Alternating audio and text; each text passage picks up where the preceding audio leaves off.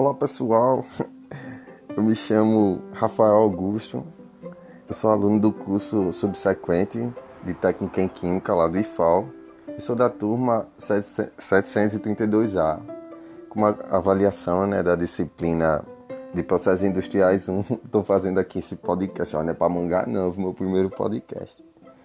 Então, o tema que a gente vai abordar aqui é inovação no setor de tintas. E cara, eu não sabia a grandeza, a quantidade de tipos de tinta diferentes tem hoje em dia.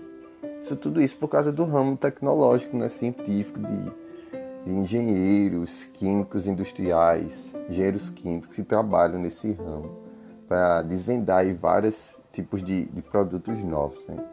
Quem aqui já ouviu falar aí, tipo, tinta antibacteriana, tinta ou com textura, sem textura.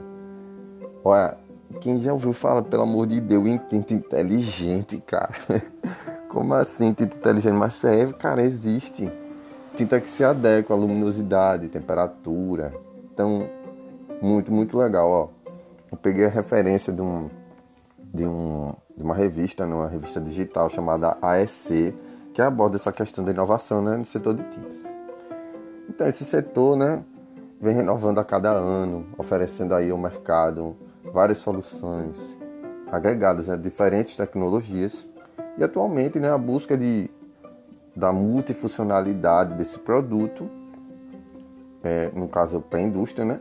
E segundo Gisele Bolfin, que é a gerente técnica desses assuntos ambientais da Abrafit, que é a Associação Brasileira de Fabricantes de Tinta. E segundo ela, ela diz o seguinte: ó, isso significa desenvolver tintas que incorporem novos recursos e desempenhem funções adicionais às de proteção de superfície.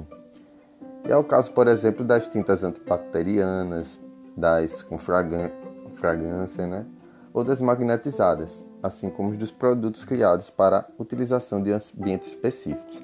Aí você tem aí tinta de ambiente externo, tinta para ambiente interno, tinta para debaixo d'água, que no caso são de piscina, tinta para superfície de metais, tinta para dentro de fornos que aguentam altas temperaturas, para dentro de freezers que, que aguentam baixas temperaturas. Então, cara, existem muitos tipos de tintas diferentes. Então, segundo a profissional, né, ela destaca outras características sofisticadas, como as tintas com secagem rápida, as que têm é, fácil aplicação e as com pouco odor. E no campo da tecnologia, a principal novidade são chamadas tintas inteligentes, que são as Smart Coatings, que reagem a diferentes situações e estímulos, contribuindo para a adequação da luminosidade ou temperatura do ambiente. E não sei aqui quem já viu tem aqueles produtos que passam no, nas propagandas, né? Aqueles clientes. É, brinquedinho de criança que tem carrinho Hot Wheels, ou então aquelas bonequinhas Polly Pockets. É, o carrinho, quando ele cai dentro da água gelada, ele muda de cor, né? Fica com outro estilo.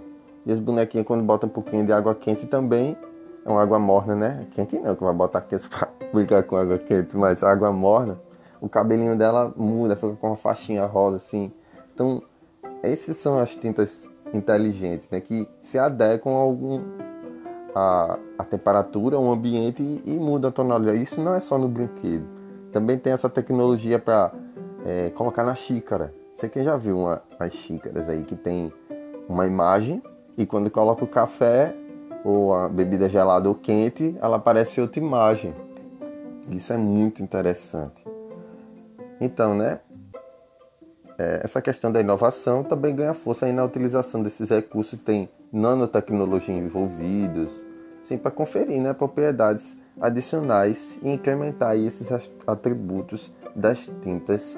É, por exemplo, a gente tem essas daí dessas tintas inteligentes. Então, cada, o tempo vai se passando e várias novas tecnologias vêm sendo desenvolvidas para adequar não, a, não só o visual, mas também que seja uma tinta convencional, né? que seja conveniente para o seu uso né? específico. Então tá aí, pessoal, esse meu primeiro podcast. Espero que não tenha ficado ruim, né? Valeu, pessoal. Até a próxima.